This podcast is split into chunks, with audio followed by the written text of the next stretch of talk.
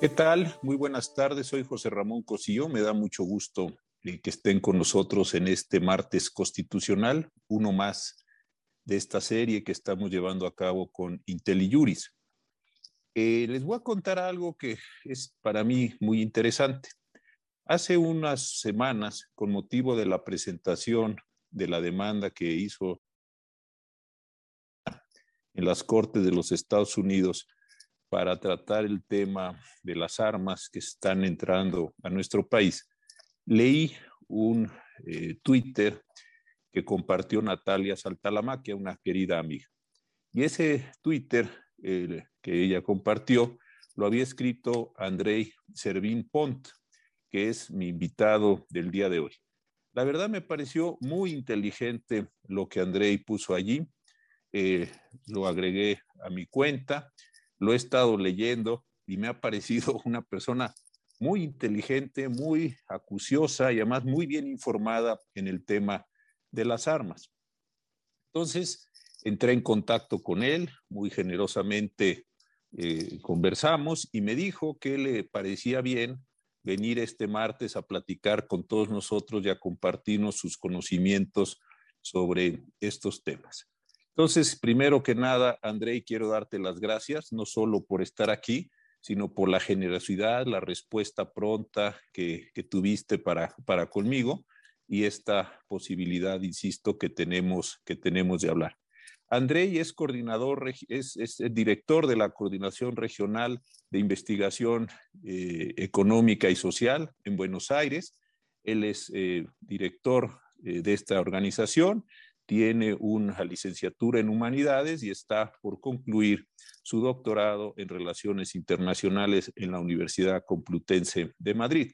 Pero algo que de verdad, y ojalá lo sigan también ustedes en, en Twitter, se darán cuenta lo mucho que sabe de este gravísimo problema en nuestro tiempo de las armas, de su uso, del comercio, en fin, tantas cosas que nos están eh, afectando y que nos están pues eh, eh, cuestionando inclusive nuestro modo de vida. Entonces, primero que nada, André, muchísimas gracias, te, te repito, por aceptar estar aquí con nosotros. ¿Cómo estás? ¿Cómo están todos por allá, tu familia, tus tu trabajo.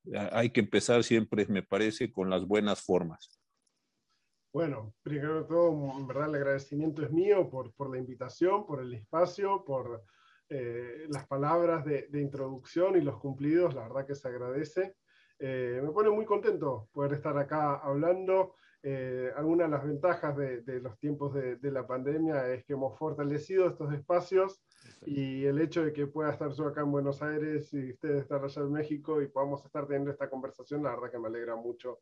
Así que mil gracias por el espacio y mil gracias a la gente que veo que se está conectando y está mandando sus saludos en el chat también. Sí, sí, muy, muy amables. Vas a ver el, el número grande de, de, de personas que, que, nos van a escuchar. Vas a ver al final, te va a sorprender porque yo empiezo con algo y al final digo, qué barbaridad, esto, esto va creciendo muy bien.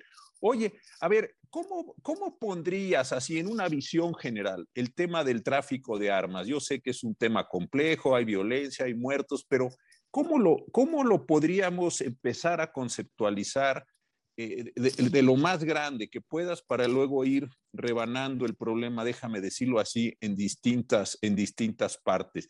Es un mercado muy grande, es un mercado que solo afecta a algunos países, solo hay unos productores y unos consumidores, ¿Cómo lo, lo, lo, conceptualizarías así, Gran? Si yo te dijera, ¿qué es el mercado de armas antes de entrar al tráfico de armas? ¿De qué estamos hablando? A ver, e, es una pregunta desafiante porque justamente las dimensiones y las particularidades de este, este mercado, ¿no? Por un lado hay un, un cliché que es decir, si hay algo que sobra en el mundo son armas, ¿no? Hay muchas armas circulando en el mundo. Pero a la vez, si hay algo que tiene mucha demanda, son las armas, ¿no? Entonces, no es que nos encontramos en una situación de sobreoferta de armas o de faltante, o sea, la demanda sigue creciendo. Y en nuestra región en particular, que, y hoy estaré hablando de la región en términos de América Latina y el Caribe en general, eh, somos una región que está particularmente afectada por la violencia dentro de los estados. ¿no? no estamos acostumbrados como, por ejemplo, colegas que trabajan cuestiones de tráfico de armas en Medio Oriente, que muchas veces están viendo también cuestiones de conflictos interestatales o el involucramiento de, actores externos dentro de conflictos armados internos. No es nuestro caso en particular, pero sí somos una región que concentra proporcionalmente la mayor cantidad de homicidios en el mundo y buena parte de esos homicidios son perpetrados con armas de fuego. ¿no? Y tenemos la problemática creciente, eh, sea en México, en Colombia, en Venezuela, en Brasil, en Paraguay, de grupos armados paraestatales que también tienen una enorme demanda por este tipo de, armamento, de equipamiento en general, y a veces incluso empezamos a, a, bordear algunas otras cuestiones que no son necesariamente el armamento en sí, pero tecnologías que son complementarias, que potencian la capacidad de este armamento. ¿no? Entonces, para la región América Latina es particularmente relevante la cuestión del tráfico de armas, porque en buena parte responde a una problemática profunda que sufrimos con la región hace muchas décadas, que es la violencia eh, enraizada eh, y, cuyas eh, fuentes son serias falencias estructurales dentro de nuestras sociedades, ¿no? Ahora, este es el mercado general de armas. ¿Y cómo distingues entre un tráfico legal de armas, un tráfico ilegal de armas? ¿Por qué, ¿Por qué nos estamos deteniendo? Yo entiendo que los narcotraficantes, los delincuentes en general, los paramilitares no van, van a ir a hacer compras, eh, eh, digamos así, regladas, eh, van a hacer los permisos de importación, eso me parece bastante obvio. Pero digamos, ¿cómo, estás, cómo, cómo la parte del tráfico ilegal de armas se da en este contexto del mercado? ¿Casi todo es arma ilegal o hay una parte sustantiva? Eh, más allá de las Fuerzas Armadas, de las Fuerzas de Seguridad los Estados. ¿Ahí también tienes diferencias de, en, América o, cuál es el porcentaje del tráfico ilegal allí?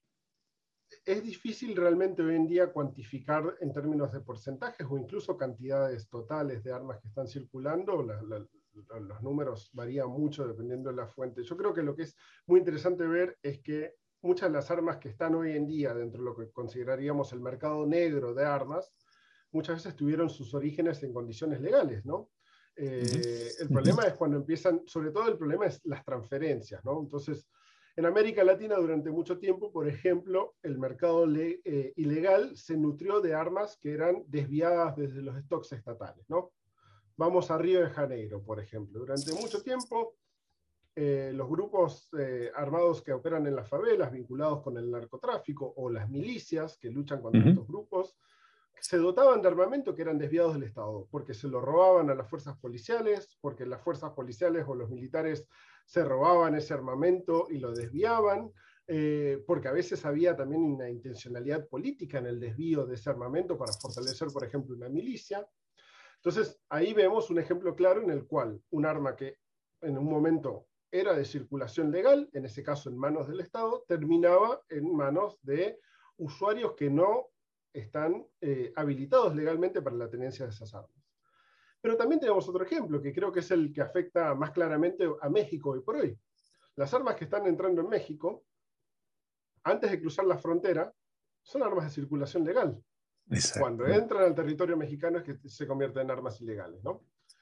Y se convierten en armas ilegales por una cuestión de la regulación que tiene eh, México eh, en cuanto a lo que considera armas de circulación legal, cómo están reguladas estas, cómo se habilita la tenencia de esas armas, pero también porque hay serias falencias dentro de la, de la regulación norteamericana para evitar de que la exportación de estas armas eh, termine en esas manos inadecuadas, ¿no? O sea, eh, en, Estados Unidos hay un, muy fácil acceso a las armas de fuego, las regulaciones que existen pueden ser fácilmente eh, evitadas. Y también hay un desinterés también por parte de las, de, las instituciones en los Estados Unidos, que es casi que una vez que, si hay un permiso de exportación, si es que lo requiriese, no interesa saber a dónde van.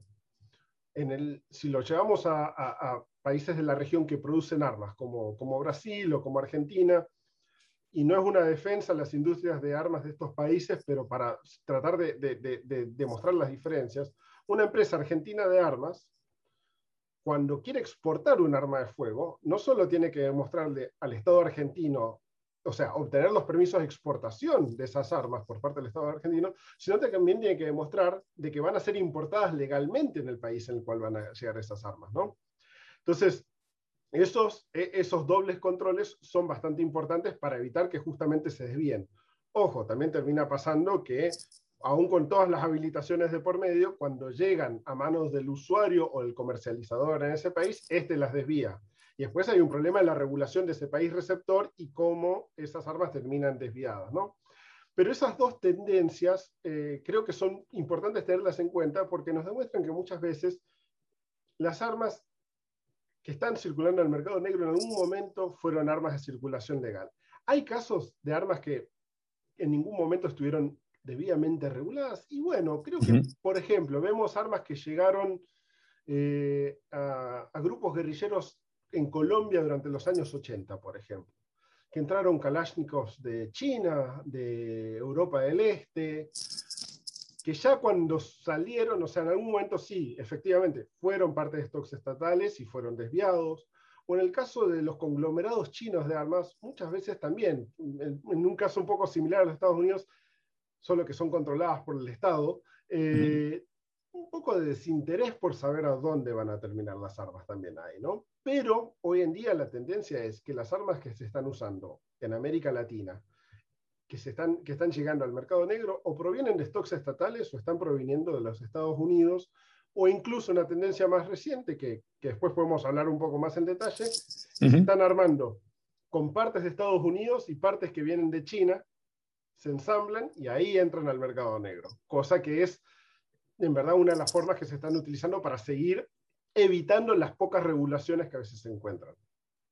Oye, y antes de, avanzar, y yo eh, de verdad que te, conocí por, los medios que he dicho, pero por medios electrónicos, pero eh, ¿tú, ¿tú le ves alguna posibilidad precisamente en el contexto de lo que acabas de señalar a la demanda que México presentó contra, contra las empresas de armamento en los Estados Unidos? Eh, políticamente te parece adecuada? Eh, ¿Crees que va a tener algún efecto? Conociendo tú estos, estos elementos, porque trataste un tema central que es la, la, simetría en las regulaciones México-Estados Unidos, una frontera nuestra muy permeable, pero tú, ¿cómo, cómo miraste esta, esta, esta demanda que presentó el Estado mexicano?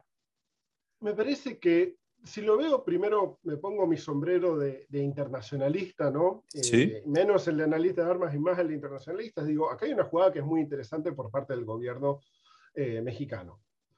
En una administración más o menos reciente, entrante dentro de los Estados Unidos, que tiene como una prioridad dentro de su agenda doméstica las cuestiones de control de armas, de aumentar las regulaciones dentro de los Estados Unidos, realizar esta demanda es un gesto muy interesante en términos políticos entre las dos gestiones, porque fortalece parte de los argumentos y la posición que estaba teniendo la administración Biden sobre la necesidad de aumentar algunas regulaciones en materia de el acceso civil a las armas de fuego, ¿no? Ahora, si, lo vamos, si ahí me pongo el otro sombrero de analista siguiendo temas de tráfico de armas, digo, bueno, la demanda puede llegar a tener éxito en términos judiciales, puede llegar a, llegar a un punto en el que hay una condena contra estas eh, eh, empresas de armas. No lo sé, no, desconozco ya ese, ese mundo en términos jurídicos, me, supera un poco, pero llegue o no llegue, no va a tener un impacto real sobre el flujo de armas que están viniendo los Estados Unidos. El único impacto real que podría llegar a tener es que efectivamente logre impulsar algunas de las regulaciones que la administración eh, de Biden quiere empujar en materia de, regulación de las armas, pero muchos de los grupos ilegales que están en la región ya están encontrando las formas de evitar esas mismas regulaciones. Eh, entonces, el impacto real sobre el flujo de armas que están viniendo a Estados Unidos hacia América Latina y bastante limitado. Entonces lo verías desde esas dos perspectivas. Del lado más político me parece súper interesante esa forma de buscar agendas coincidentes entre los dos países. Desde el punto de vista de la regulación del tráfico de armas, no creo que vaya a tener un efecto profundo. Ahora, una, una cuestión que también me parece bien interesante es, ¿qué, ¿qué armas estamos hablando? Porque tú decías algo bien interesante. Son las armas, digamos, ahora nos dirás, fusiles, pistolas, etcétera. Pero también está toda la parte de la, de, la munición. Y decías también de algunos elementos técnicos, lo mencionaste muy de pasada, pero me pareció muy interesante, que ayudan, digamos, a la efectividad. Entonces, en la observación vamos a quedarnos con la región, que me parece muy, muy bien que lo hayas constreñido a este espacio en el que estamos ustedes y nosotros por allá y muchas de las personas que nos están están viendo. En, ese, en esto, ¿qué armas son las que están en este tráfico ilegal? ¿Qué es lo que nos, nos interesa ahora? ¿Cómo los describas? ¿Son grandes conjuntos de un tipo, de otro, las municiones? Eh, ¿Hay minas, hay granadas? ¿Qué, qué, estás viendo como tendencia y qué estás viendo de los cambios en los últimos tiempos? A ver, el mercado norteamericano lo que ofrece para estos grupos, que es lo de mayor interés, son fusiles fusiles semiautomáticos, como pueden ser los famosos AR-15, como aquellas diferentes variantes de Kalashnikov. Eh, son fusiles semiautomáticos, cargadores quita y pon, eh, otorgan un poder de fuego considerable para el, para el usuario, eh, similar al que puede tener un, un, elemento militar o policial militarizado. También el tema de los fusiles de precisión de calibre mayor, como los, los famosos Barrett .50, que, que, se ven tanto en México, que eso ofrecen la posibilidad de perforar muchos de los tipos de blindajes que tienen disponibles eh, algunos de los medios blindados de las fuerzas del Estado. Eh, hasta ahí llega, porque cuando ya entramos en, en, el ámbito de los explosivos, por ejemplo, granadas, lanzagranadas, eh, todo eso, ya se complica un poco más, porque en Estados Unidos, sea una granada de mano o una munición de un lanzagranadas, esos sí son elementos que están regulados a nivel federal, ¿no?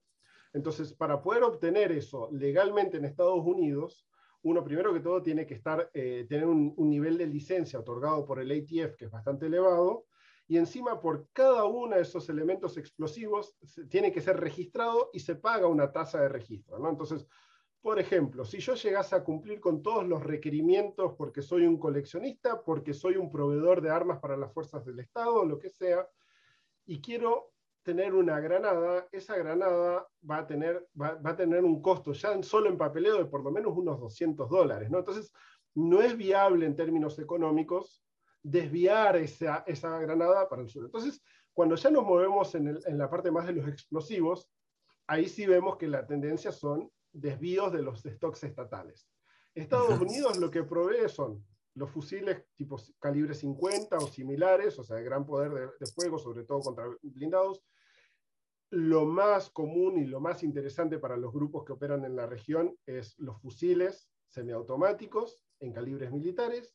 Y después, bueno, las pistolas, revólveres, pero esos también ya tienen una mayor proliferación en la región porque ya han estado previamente, o sea, no, no, son elementos que son profundamente regulados, porque su tráfico es más fácil, pero tampoco hoy tienen hoy por hoy no tienen la misma demanda. Un grupo armado, como puede ser eh, cualquiera de, los carteles que operan dentro del territorio mexicano, como puede ser el PCC en Brasil, como puede ser la, FARC en, Colombia, le interesa mucho más un fusil semiautomático en calibre militar, que es un arma que les permite enfrentar a las fuerzas del Estado directamente o obviamente también a los otros grupos con los que compiten. Entonces, esos, e, e, esa es, es, una importante porque ahí es donde se marca el techo de lo que ofrece el mercado norteamericano para la región. Y otros mercados, el, chino, el, ruso, eh, los europeos, que también había unas demandas contra las fábricas que producían algunos tipos de, pistolas, acá le decimos escuadras. Eh, eh, ¿cómo, ¿Cómo vienen esos mercados y cómo lo has estado viendo es, esa parte? Porque, digamos, del mercado ilícito, ¿qué, porcentaje le darías al, armamento, a la munición que viene de Estados Unidos? ¿El 60, 70 o, menos? ¿Cómo, ¿Cómo, son así tus, tus tasas por ahí? Es difícil. Hoy en día estamos viendo que está predominando el mercado en términos de fusiles los que son provenientes de Estados Unidos, porque son de más fácil acceso, porque son de bajo costo. A ver, una R15, si, si uno se da maña, por ponerlo en algunos términos, ¿no? está en Estados Unidos, y se toma el tiempo de buscar las, las diferentes componentes en línea y armar el fusil uno mismo, uno puede llegar a armar una R15 de baja calidad, pero una R15, por 650, 700 dólares. Eso es sumamente accesible. Entonces, ¿para qué voy a recurrir a tratar de robar armas de un stock estatal para tratar de, de, ofrecer un soborno a un funcionario del Estado con todo lo que ello involucra desde el punto de vista legal, con los riesgos que ello implica? Cuando del otro lado de la frontera puedo acceder a un fusil a un muy bajo costo, ¿no? Y esos fusiles, después en el mercado local, tienen un precio, muy, un precio bastante elevado, ¿no? Un fusil AR-15 en una favela en Brasil puede valer, valer entre 7 mil y 10 mil dólares. El mismo fusil que salía 650 dólares en Estados Unidos. Entonces, también desde el punto de vista de negocios, es, es un negocio completamente redondo para el que las está traficando, ¿no? Los otros jugadores que entran en juego, por ejemplo, cuando vemos los productores europeos, que, hay algunos que están incluidos dentro de la demanda en términos de las armas que están vinculadas con esta demanda, en verdad son proveedores europeos que tienen o fábricas o exportaciones a los Estados Unidos y que esos son, esos, esas armas son comercializadas para el mercado civil norteamericano. ¿no? Los europeos por lo general son bastante más cautelosos en términos de hacia dónde exportan armas de fuego. Entonces, por ejemplo, hoy en día Alemania no exporta armas de fuego para uso civil a los países latinoamericanos. Al principio dijeron, bueno, no vamos a exportar más fusiles eh, en calibres militares, por ejemplo. Después dijeron, no vamos a exportar más pistolas 9 milímetros. Después no vamos a exportar más pistolas 380. Bueno, y ahora quedan solo los calibres 22 y tampoco los vamos a exportar porque terminan en las manos equivocadas, ¿no? Eh, ahí hay una decisión que es política por parte del Estado alemán que condiciona sus empresas de armas en el sector privado. ¿no? Entonces, eh, eso ha hecho que, bueno, hoy en día el gobierno alemán no se preocupa tanto por el hecho de que si aparece un, un fusil HK en, en, América Latina, porque saben que por lo menos no fueron responsables directos de su provisión. Probablemente fue desviado a un stock estatal o llegó a través de alguno de los otros mercados. El otro jugador que está entrando con un poquito más de fuerza es China. Y, esto capaz era un poco lo que me refería antes con el tema de juntar las piezas, ¿no? Acá hay una, una cuestión que es muy interesante. En Estados Unidos, cuando uno en un fusil tiene un elemento que está regulado y es considerado un arma de fuego, ¿no? En el caso de una R-15 es el componente inferior, se llama lower en Estados Unidos, el cajón de mecanismo. Esa pieza es considerada un arma de fuego. Todas las otras piezas no son consideradas un arma de fuego. Yo las puedo comprar online y que lleguen a mi casa. Todas esas piezas puedo hacerlas llegar a mi casa sin que quede un registro incluso de que yo las adquirí. Porque no son consideradas un arma de. Sí, no son Amazon no, porque Amazon es bastante restrictivo, pero digamos similares a Amazon, ¿no? en, términos de la facilidad de acceder a esos componentes. Ahora, ese cajón de mecanismo sí tiene un número serial, al momento que yo lo compro en una armería o lo compro online y lo envían a la armería que está cerca de mi casa para que yo lo pueda retirar, por lo menos queda un registro de que yo compré ese cajón de mecanismo número serial tanto.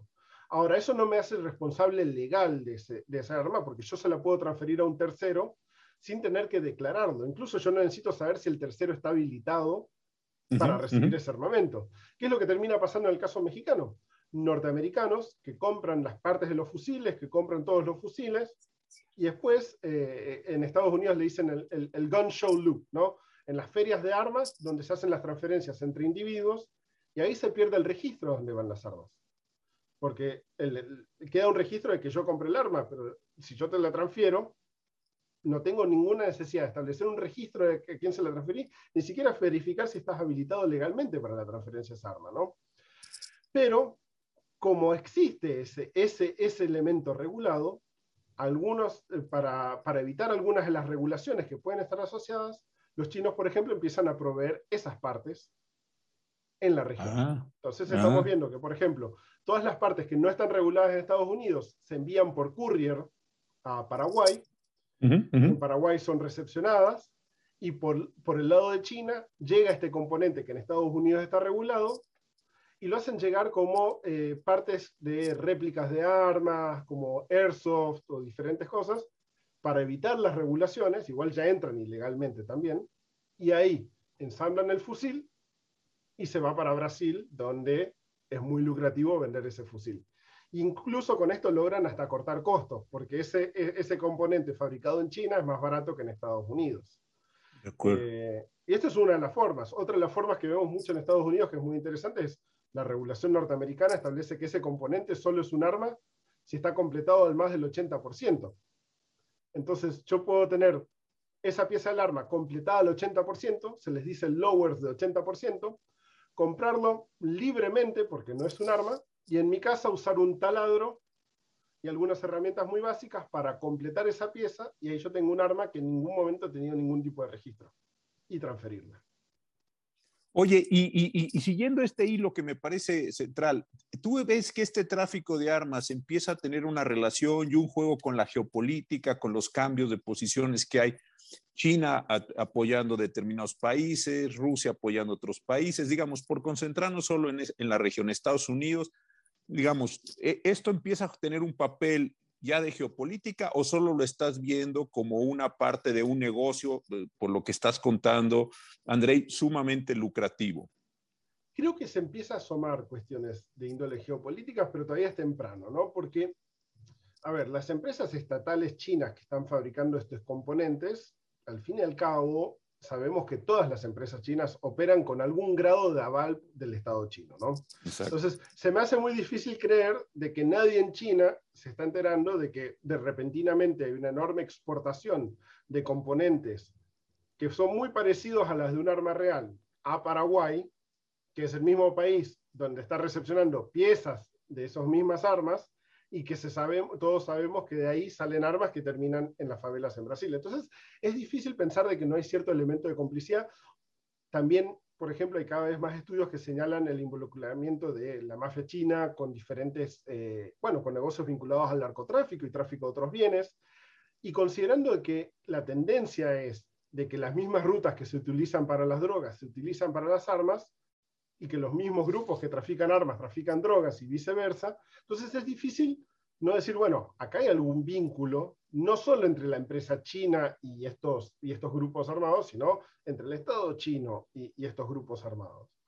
Después, Rusia no entra tanto, eh, eh, eh, no se ha visto como un, un, proveedor en los últimos tiempos importante en términos de armas, pero tenemos que estar preocupados por algunas cuestiones. Por ejemplo, Ah, esta semana se anunció de que una fábrica que viene con muchas demoras, eh, tendría que haber estado lista en 2009, un contrato firmado en 2006 tendría que haber estado listo en 2009, pero parece que finalmente va a estar lista en la fábrica de fusiles Kalashnikov en Venezuela y la fábrica de munición para esos fusiles Kalashnikov. Ah, Ahora, Venezuela tiene una enorme demanda por armas. Hoy en día no está exportando armas, están entrando al país porque la situación de criminalidad es tan elevada que tienen una demanda muy alta para las armas que están ingresando al país.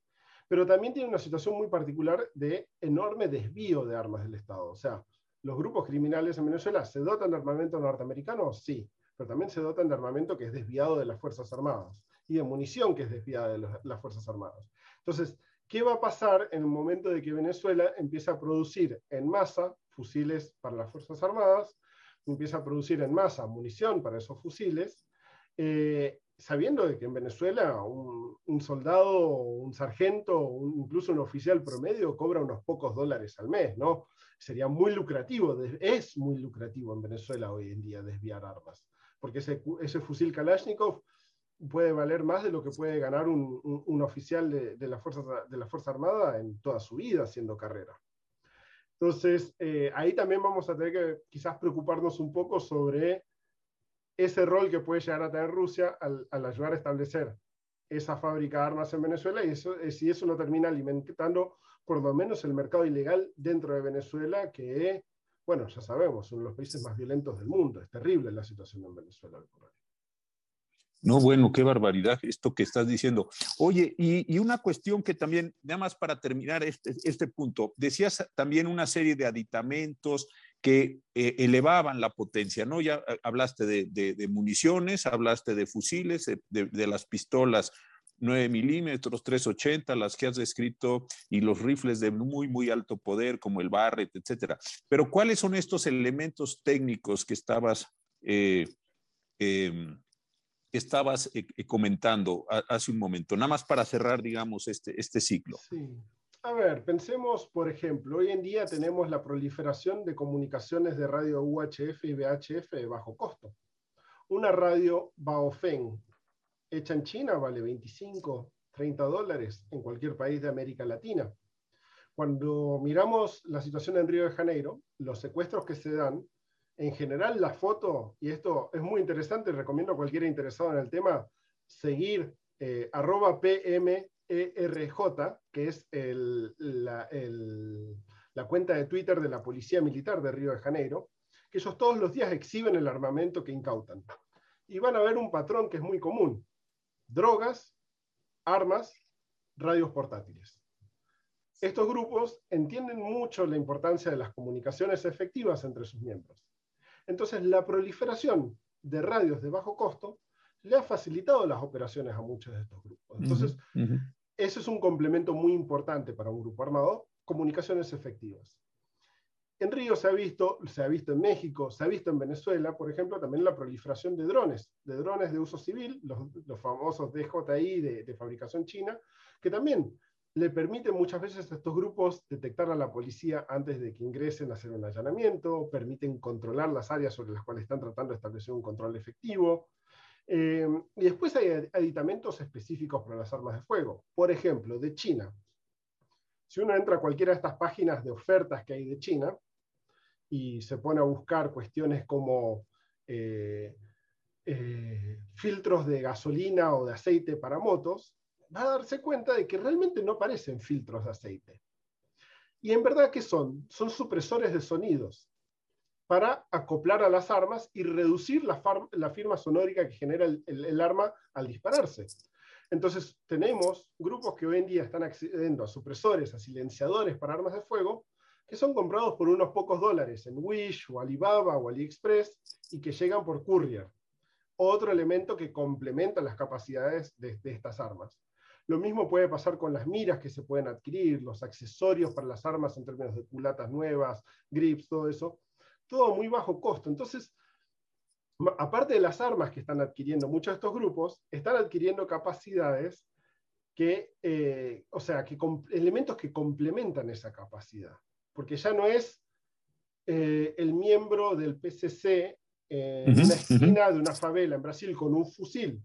Ahora es ese que tiene un fusil, que tiene una radio, que tiene la posibilidad de que alguien esté supervisando el área con un dron y le avise cuando está llegando la policía, eh, que tiene un supresor de sonido para evitar que puedan detectar fácilmente cuál es, desde qué posición está disparando, estás, estás proveyendo una serie de ventajas que incluso muchas veces las fuerzas del Estado no tienen. Oye, André, y, ya para esto, este, porque la verdad, y, hay unas preguntas muy interesantes, ya se estoy metiendo preguntas aquí que nos hacen. ¿Tú has visto que en la región ya empiece, digamos, eh, los drones tengan un componente ya armado? ¿no? Yo, eh, hemos visto videos, películas, en fin, toda una, esto sobre los drones, la posibilidad de lanzar misiles con un alto grado de precisión, etcétera. Pero esta parte ya también la estás viendo en la región, los grupos armados, delincuenciales, los que sea, ¿están entrando en esa faceta o todavía esto es algo que es remoto? Todavía no, no, han habido, bueno, tenemos el ejemplo de, del todavía discutido atentado contra Maduro, que fue hace uno o dos años, ah, en el cual supuestamente se usaron drones con explosivos. Un, escenario poco claro, yo no me atrevería a hacer una afirmación en torno al mismo, por ejemplo. Pero bueno, digamos que lo tomamos como un ejemplo de un dron armado. Eh, pero hasta ahora la mayoría del uso de drones que hemos visto en la región ha estado orientado a, a, a darle un medio de de reconocimiento, de inteligencia.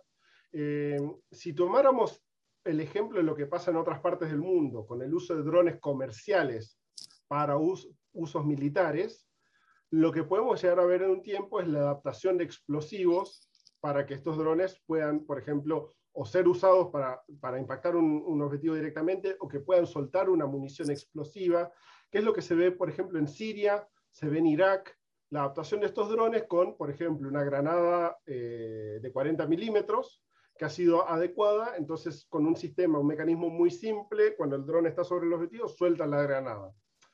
Son tecnologías bastante rudimentarias, pero a veces pueden ofrecer una capacidad o una ventaja bastante importante para el grupo que lo esté empleando.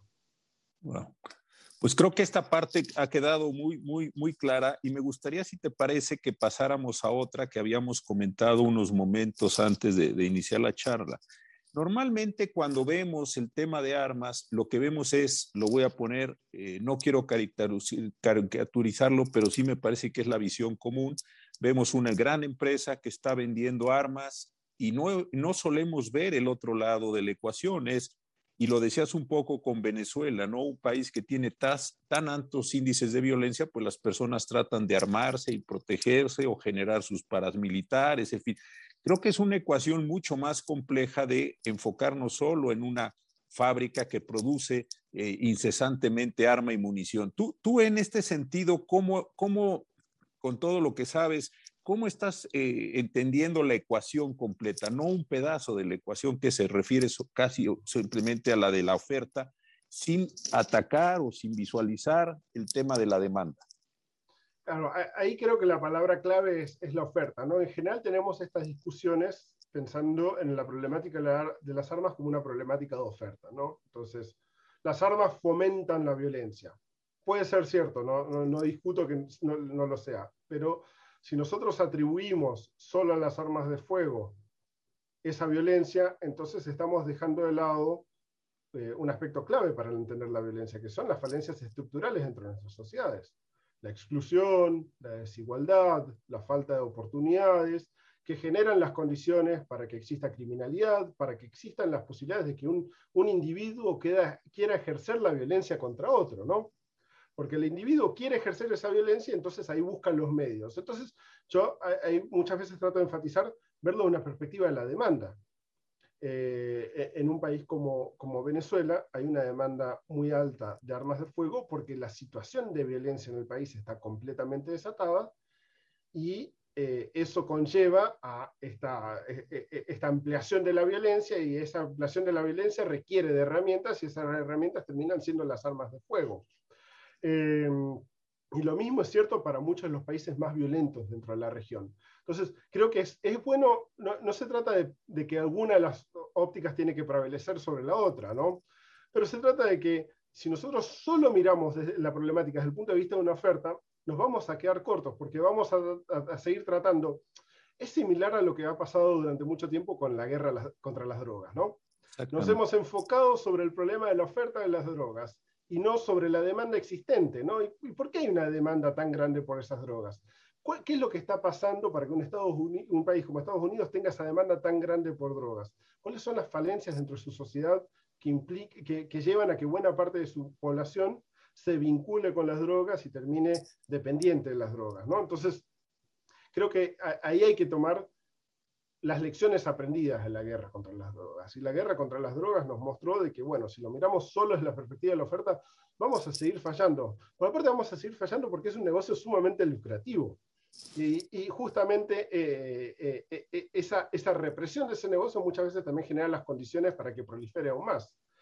Entonces, creo que si tenemos, agregamos un poco más la, versión de, la visión desde la demanda, y eso quizás vuelve un poco a, la pregunta inicial también, ¿no? En, una de las preguntas iniciales en torno a, sobre la demanda del Estado mexicano contra las empresas en Estados Unidos.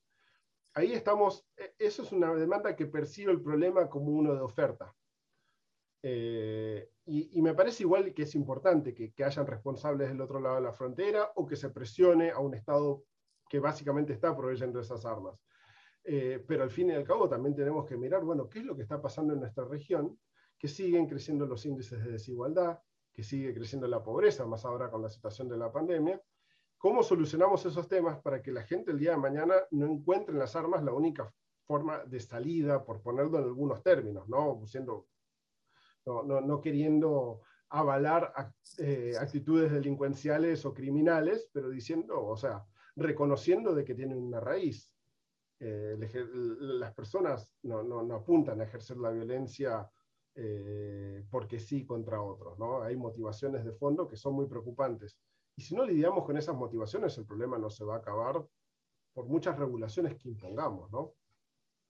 Y, y, por otro lado, pues también las armas entran por las fronteras de los países. Tampoco es que, hombre, que caigan del cielo. Ahí también hay todo un sistema de corrupciones, ¿no? Porque más allá de lo que tú decías de descomponer el arma en distintos componentes o, separar sus componentes, pero una cantidad ya vienen establecidas, ya están listas para utilizarse, la munición pues también es un metal que es, razonablemente fácil de detectar, en fin, hay, hay también hay unos procesos muy complejos de corrupción ¿no? en, la región que desde luego eh, nos, nos, afectan a todos. ¿Tú eso lo has, lo has visto o está más vinculado eh, eh, con alguna situación particular o, lo consideras un fenómeno general este de, digamos, voy a decirlo así, corrupción de, gobernantes o connivencia entre gobernantes y, delincuentes para permitir estos flujos tan, tan grandes? Yo me he planteado aquí en México, más allá del enorme número de armas,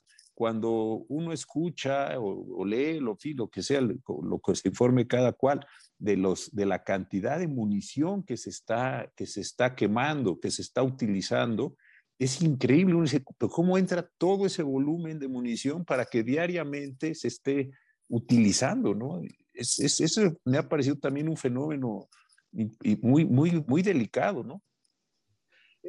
el tema de la munición es, muy interesante porque a veces tendría que ser quizás hasta lo más obvio a la hora de, pasar por las fronteras, ¿no? Porque uno puede tratar de maquillar en algunas circunstancias la, la, legalidad con la cual está cruzando las fronteras un arma de fuego, ¿no? Entonces, por ejemplo, muchas de las veces las armas que están entrando a Paraguay, que terminan, un ejemplo muy común, muchas pistolas entran a Paraguay en cantidades que son completamente absurdas para lo que es el mercado legal paraguayo de armas, entran de forma regular a Paraguay, a un proveedor legal en ese país, y de repente aparecen en las favelas en Brasil, ¿no? Entonces, eh, hay formas de, cruzar las fronteras maquillando las armas con, cierta legalidad. y la munición también puede pasar lo mismo, pero con ciertas cantidades, obviamente que eso se dificulta un poco más. Pero creo que el mayor factor en este caso tiene que ver con lo que mencionaba antes, o sea, las mismas rutas que se usan para las drogas son las mismas rutas que se utilizan para las armas, ¿no? E, e, eso es una autopista de dos vías. Entonces, eh, si no logras regular el, el flujo de drogas para un lado, no vas a lograr regular el flujo de armas para el otro, porque están utilizando las mismas vías. A menos de que alguna forma milagrosa el día de mañana lográsemos cortar efectivamente el tema del tráfico de, drogas, tampoco vamos a lograr cortar el tráfico de, armas. Y la munición, la munición tiene otra dimensión, ¿no? Que a veces eh, ahí puede haber una combinación de elementos. O sea, muchos grupos a veces lo que necesitan son las armas provenientes de afuera, pero la munición es más fácil de dotarse localmente. ¿Por qué? Porque la munición es mucho más difícil de rastrear. Entonces, el desvío de la munición desde, los, actores estatales a los no estatales es mucho más fácil. Porque un arma de un policía tiene un número serial que lo identifica, está en un padrón, está en un legajo, está identificado por el Estado. Si esa arma se pierde, hay un policía que es responsable por la pérdida de esa arma. Si esa arma se encuentra el día de mañana, esas seriales pueden ser rastreados. Incluso si han sido limadas, hoy hay procesos químicos que permiten identificar el número serial de esa arma. Entonces, el arma tiene una rastreabilidad que es mucho mayor. Ahora, la munición es imposible. A ver, han habido intentos de eh, microserializar municiones para darle rastreabilidad. Ha sido inviable desde el punto de vista económico y también de, las cantidades. O sea, cuando hablamos de munición, eh, sobre todo en, en situaciones de conflictividad, la munición se quema muy rápido. Entonces, la demanda es enorme y puede ser enorme para una institución estatal. O sea, si, bueno, nuevamente, veamos cuánta munición, yo no tengo idea hoy por hoy cuánta munición pueden estar usando las fuerzas del Estado de México o en Brasil, pero puedo asegurarles de que es una cantidad absurda de munición, es muchísima munición. Entonces, los estados mismos tampoco están eh, interesados en estas medidas de control de la munición, porque te va a aumentar significativamente el costo de tus propias operaciones. Si yo el día de mañana te digo, necesitamos que cada munición que sale de la fábrica o entre al país tiene que tener una serial propia identificable. Cada munición. No, se, triplicó el precio de la munición de un día para el otro. Y tus propias operaciones militares se vieron, o, policiales se vieron eh, limitadas por la falta de acceso a munición. Entonces, la munición es particularmente problemática y ahí sí vemos que, una tendencia que sigue muy fuerte. El año pasado, por ejemplo, acá en Argentina, por citar un ejemplo, tuvimos una pérdida de 25.000 municiones de una instalación militar, que se cree que terminaron todas en. En Brasil, donde claro, hay una demanda grande de munición. eh, la, munición tiene, tiene sus problemáticas propias que también que, no pueden ser reguladas de la misma manera que son reguladas las armas tampoco. Entonces también hay que, hay que ser eh, flexibles a la hora de pensar políticas públicas en materia de la regulación de las armas eh, y entender de que las armas y la munición se acompañan, pero no requieren las mismas respuestas tampoco. Ahora, muchas personas nos están preguntando, y ya estamos entrando en la última parte de esta muy, muy interesante, importante conversación. Tú, con la experiencia que estás viendo, ¿qué medidas estás considerando las más adecuadas? En fin, has, dicho alguna, la, correlación drogas, armas, municiones, en fin, has, has señalado algunas pero las has ido mencionando eh, en partes. ¿Cuál es, tú crees, el tratado, México ya lo, ya lo firmó, los Estados Unidos no, el tratado de tráfico de armas convencionales, etcétera? Pero ¿dónde ves tú medidas importantes? ¿Qué, qué, qué, qué estás viendo si es que hay alguna esperanza en esto? Y ojalá la haya, ¿no? Lamento que voy a sonar muy pesimista. Eh, hoy, hoy por hoy yo no veo cuál puede ser eh, las medidas que podemos tomar para realmente atacar la problemática del tráfico de armas. O sea, creo que o tratamos cuestiones de, de, prevención río arriba, o sea, tratar los problemas estructurales entre las sociedades que causan la violencia, porque estamos varios pasos atrás del tráfico de armas. O sea, buena parte de la, de la, de la región, por ejemplo, sigue discutiendo cuestiones sobre la tenencia civil de armas de fuego y cómo eso impacta sobre Hoy en día, la mayoría de los países de la región, las armas de fuego que están circulando entre los grupos criminales no provienen del mercado civil regulado. Entonces, ¿quieren seguir aplicando regulaciones ahí? Sí, pero no, no, va a ser efectivo para detener ese flujo de armas. Eh, queremos aumentar la, por ejemplo, el día de mañana digamos que se logra una mayor, un registro en Estados Unidos de las armas de fuego, ¿no? En el sentido de que queda un registro bien hecho que, tiene, que incluye las transferencias personas a personas de las armas de fuego. ¿Qué van a hacer los grupos criminales? Este componente, que es el que está regulado por la, la normativa norteamericana, va a decir, bueno, no compro más ese, compro todos los otros componentes y voy con los chinos. O compro estos lowers del 80%. U otra cuestión que todavía no hemos discutido y que es lo que se viene, que es la impresión 3D. Porque ese componente hoy por hoy se puede imprimir en 3D. Hoy en día hay avances enormes en la, eh, y acá creo que Europa es una región que está viendo particularmente afectada por la impresión 3D, porque en, Europa han habido algunos experimentos muy exitosos, incluso hay, una pistola con, con, un nombre que se llama FGC-9, eh, que es un nombre alusivo a F Gun Control, 9 milímetros, eh, que está fabricada enteramente por piezas eh, impresas en, máquina, en impresoras 3D, y el cañón, que siempre es el componente más complicado para fabricar de forma artesanal, se han encontrado formas de eh, maquinado electroquímico que permiten que una persona en su casa, con algunos elementos, pueda crear un cañón a base de una pieza de, acero, ¿no? Y estas armas están proliferando en Europa, ¿no? Donde las regulaciones han avanzado al punto de que se ha hecho muy difícil de que los grupos ilegales puedan acceder a armas de fuego, entonces estos han volcado la impresión 3D. Entonces, por eso me parece que muchas de las discusiones que tenemos en, América Latina en general, esto es una crítica que hago en general a, la región, es que estamos teniendo discusiones que eran muy válidas hace 20, 30 años. Pero las nuevas tecnologías que se vienen eh, no van a quedar por fuera. Nosotros podríamos el día de mañana prohibir completamente la tenencia de armas de fuego en toda América Latina. Estados Unidos podría establecer un registro de todas las transferencias de armas entre individuos, comerciantes, todo lo que queramos. Y la impresión 3D, eh, el mecanizado electroquímico, los componentes chinos van a abastecer ese mercado porque esa demanda va a seguir existiendo.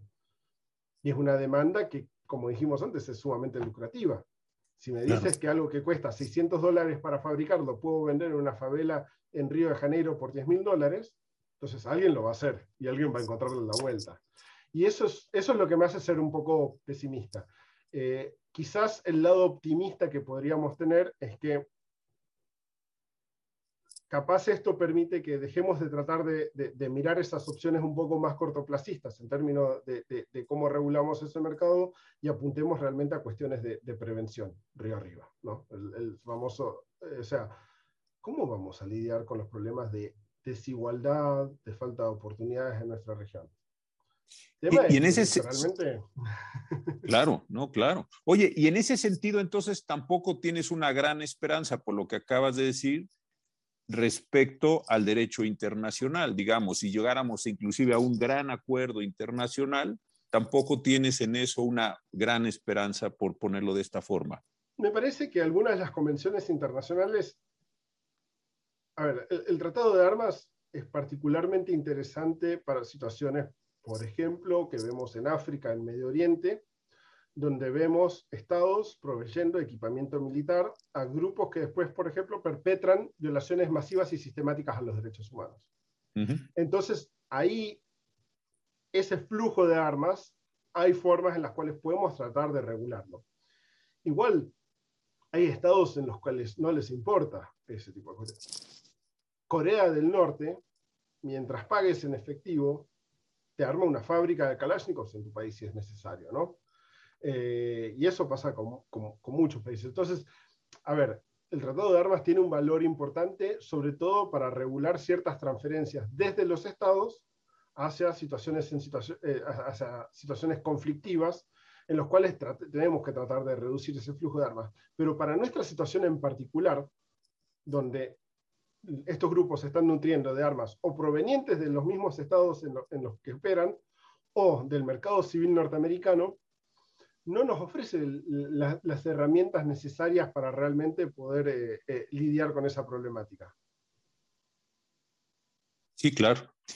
Porque eh, yo creo que hubo hace unos años acá en México una como, no, no lo digo ilusión en un sentido malo ni, peyorativo, porque tú sabes que la situación en México y la conoces bien es, es muy compleja, pero sí la idea de en el momento en que esté el tratado, en el momento en que se pueda regular esto, en el momento en que se logren ciertos cambios, va a bajar los flujos de armas, pero pues eh, como lo estás tú estableciendo, es un mercado muy sofisticado, no es un mercado simple, con muchos actores, muchas posibilidades, repuestos, lo que acabas de decir de las 3D, me parece eh, eh, increíblemente difícil ¿no? de, de, combatir. Yo hace mucho tiempo leí este libro de Jerusalén, ¿te acuerdas? De la Pierre Collins sobre esta ciudad y ahí contaba cómo compraron maquinaria agrícola, entre comillas, el Estado de Israel y trajeron toda la maquinaria agrícola desarmada y en realidad eran eh, eh, máquinas viejas, pero produjeron munición y produjeron armamento que los palestinos no, no habían creado, no, no, habían, no, no tenían, ¿no? Me pareció muy interesante en ese sentido de las muchas formas en las que tú mismo podrías, pues si no tienes las armas, comprar la maquinaria, es decir, es un, es un proceso altamente complejo de, regular. Se parece mucho en esto a las drogas, ¿verdad? Exactamente, y, de forma similar a las drogas, eh, los avances tecnológicos que se van dando facilitan que actores no estatales puedan eh, ampliar sus capacidades de producción. Entonces, hoy en día, los, como decía esto con la impresión 3D, o como puede ser con, con otros elementos, como puede ser bueno, un ejemplo que tuvimos acá en Argentina recientemente, que agarraron un fusil AR-15 que había sido traído por piezas de Estados Unidos, y el grupo este que estaba acá, cuando les hicieron el allanamiento, encontraron los fusiles y también encontraron los planos para empezar a producir localmente estas piezas reguladas. ¿Y qué habían hecho? Habían ido a los talleres metalúrgicos que habían en la zona y habían dicho, mira, vos me fabricarías esta pieza. Una situación de una de las peores crisis socioeconómicas en los últimos 20 años que, ha habido en Argentina, y yo estoy seguro de que no habrían tenido mucha dificultad de encontrar algunos talleres metalúrgicos dispuestos a fabricar estas piezas, ¿no? Y, y, no era una pieza particularmente complicada, no son materiales particularmente complicados de obtener, y a medida que avancen, hoy en día se está hablando del futuro de la, de la, impresión 3D, en impresión de metales en 3D, por ejemplo, eh, esto del mecanizado electroquímico, por ejemplo, o sea, ya las herramientas están, y incluso hoy en día se está empezando a hablar sobre las armas electromagnéticas que se van a poder usar a futuro. Hace una o dos semanas se lanzó al mercado norteamericano un, arma electromagnética, todavía sus capacidades balísticas son reducidas, pero básicamente por medio de una fuerza electromagnética lo que hace es impulsar un proyectil metálico a una gran velocidad. El momento de que la tecnología, digamos en 20 años, avance al punto de que eso puede ser miniaturizado al punto de que es útil como un arma de fuego y que tiene el poder de fuego similar a un arma de fuego, Listo, ya no, ya no puedes regular los fulminantes, ya no puedes regular la pólvora, ya no puedes regular ninguno de los componentes de la munición porque ya son obsoletos. Ya no necesitas cañones estriados ni, ni, ni, la posibilidad de mecanizarlos los mismos. O sea, eso el día de mañana, eso te puede revolucionar completamente el mercado de armas. Y nuevamente son cuestiones que no se están discutiendo en los ámbitos de, de, de diseño e implementación de políticas públicas déjame regresar eso porque eh, un par de personas justamente me preguntan eso. De, distintas formas voy a tratar de concentrar. Ahí ves, un, me preguntan, ¿cuáles son las armas del futuro? Yo pues, no, no tengo la capacidad para contestar esto, pero tú sí. Y, ah, si pudieras abundar un poquito, porque se nos está acabando el tiempo, pero quisiera recoger, por son de veras varias preguntas que estoy aquí viendo. ¿Qué es esto de la, del arma electromagnética? Eh, si le das un, un, poquito más a la, a la respuesta. Eh, se pueden googlear como Gauss Rifles, G-A-U-S-S. Y, son básicamente, utilizan un, circuito eléctrico, una serie de imanes básicamente, para por medio de la corriente ir activando esos imanes e impulsar el proyectil a una gran velocidad. Parece sacado de una película de ciencia ficción, probablemente esté inspirado por alguna película de ciencia ficción. Hoy en día las limitaciones son eh, básicamente técnicas en términos de las baterías, eh, la potencia en la cual se puede movilizar ese proyectil, pero en los últimos años esa tecnología ha estado avanzando bastante. Eh, con los avances que hemos tenido en los últimos años, incluso en, aparatos como los que llevamos encima todos los días, no es lejano pensar de que capaz en 10, 20 años eh, esto ha avanzado al punto de que la, capacidad balística de estos proyectiles sea similares a las de un arma de fuego. Hoy por hoy no lo son. Hoy por hoy incluso es cuestionable su nivel de letalidad. Se, asemeja más a un aire comprimido, por ejemplo, que a un arma de fuego. Pero en 10 años es difícil saber dónde va a llegar esa tecnología. André, qué bárbaro, qué buena conversación hemos tenido. De veras que eh, yo, yo creo que vas a subir hoy altamente el número de, de, seguidores en tus redes, porque de verdad que es muy interesante. Yo te he estado leyendo eh, eh, con, periodicidad y aprendo mucho de esto. Creo que es muy importante para casi 300 personas tuvimos el día de hoy y yo creo que has puesto un panorama que no tiene que ver directamente con el derecho constitucional, así en el sentido tradicional, pero que sí constituye las bases, las amenazas, los problemas, los retos de una sociedad democrática, no solo por el armamento, sino por el tema central que, insististe varias veces, que es el de las desigualdades, eh, el de la manera en la que estamos comprometiendo de verdad la viabilidad de una convivencia razonablemente pacífica. Así es que de verdad te agradezco muchísimo. Ojalá que, sigamos en contacto y compártenos tus, tus investigaciones y tus hallazgos en estas páginas, porque son muy, muy interesantes todo lo que nos has, nos has ido dando. Mil, mil gracias por la invitación. La verdad que ha sido un placer. Mil gracias a todos los que están mandando eh, comentarios. y saludos. Eh, la verdad, un placer y quedo a disposición.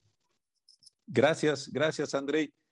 Pues así es como terminamos este, este programa. Como ven, nos salimos un poco del derecho constitucional, afortunadamente. En el mundo hay más cosas que el derecho constitucional, afortunadamente, pero estos ángulos, insisto, sí son centrales para la posibilidad de una convivencia a todos. Muy buenas noches. Eh, Cuídense mucho que el tema del COVID y otras amenazas andan todavía por ahí. Hasta pronto y muchísimas gracias por esta oportunidad.